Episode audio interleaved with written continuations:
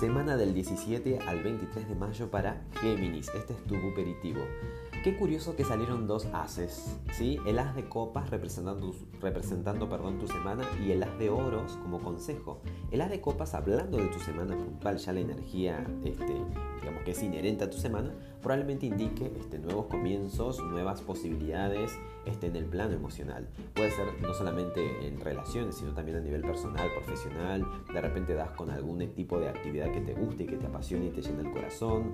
O bueno, también una relación, o un trabajo, o un emprendimiento. El consejo que te lo da la de oros es este, ¿no? Aprovechar esa oportunidad, aprovechar ese campo abierto, esa chance, ese campo fértil para sembrar, para apostar, para invertir.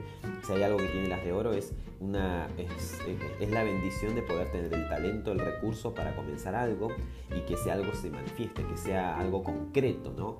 Eh, el oro tiene que ver con lo concreto, con lo que se puede ver y tocar, con lo tangible, con lo material, con lo que puede percibir con los cinco sentidos. Así que bueno, en definitiva, semanas de comienzos y tiene todo el sentido porque el sol ingresa a tu signo, tenés a Venus totalmente aspectada, pero eh, de, una forma tan bonita que es para que comiences. La verdad que es muy acertado que comiences cosas, cosas que te apasionen, que te gusten. Es tiempo de que apuestes eh, y que inviertas, ¿no? Este, más que nada haciendo uso o buen uso de tus dones, porque son un regalo los dones. Entonces, para, en lugar de tenerlos allí enterrados, es tiempo de que los luzcas, que los presumas, que los pongas a trabajar.